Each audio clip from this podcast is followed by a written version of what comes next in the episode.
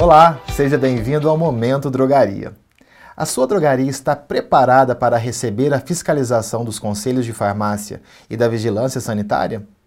Hoje, no Momento Drogaria, vamos receber a farmacêutica Aline Alcântara Rodrigues, especialista em farmacologia com ênfase em atenção farmacêutica e, no momento, cursando clínica com prescrição farmacêutica. Aline, uma das grandes preocupações dos farmacêuticos e gestores de drogarias é a visita sem aviso prévio do fiscal do Conselho de Farmácia e da Vigilância Sanitária, né? Como a drogaria deve se preparar para receber estes profissionais? A vigilância sanitária, João, é, ela faz a fiscalização anualmente, com 120 dias antes do vencimento do alvará sanitário. Mas nada impede que a fiscal ou o fiscal da vigilância vá na drogaria a qualquer momento, principalmente se tiver alguma denúncia. Já o fiscal do CRF, ele pode ir a qualquer momento na drogaria fiscalizar o, o, serviço do farmacêutico. Eu não vejo como preocupação essas fiscalizações, e sim um ponto positivo. Se o profissional farmacêutico, se a empresa estiver de acordo com a legislação vigente, eu não vejo problema algum, não tem que ter preocupação. Mantendo a casa em dia, não tem que Sim, de acordo com a legislação, o farmacêutico trabalhando em tempo integral, não tem problema nenhum. Muito bom, Aline.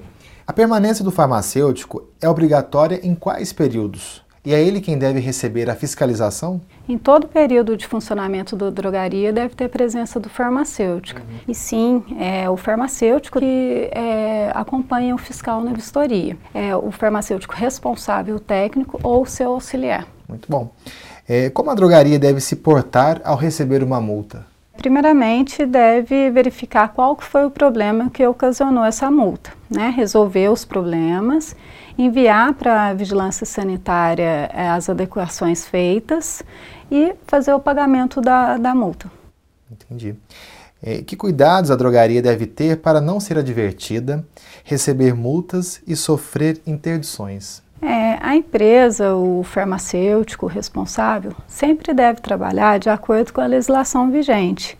As principais legislações da drogaria é a Lei 5991, RDC 44, a RDC 344, RDC 20.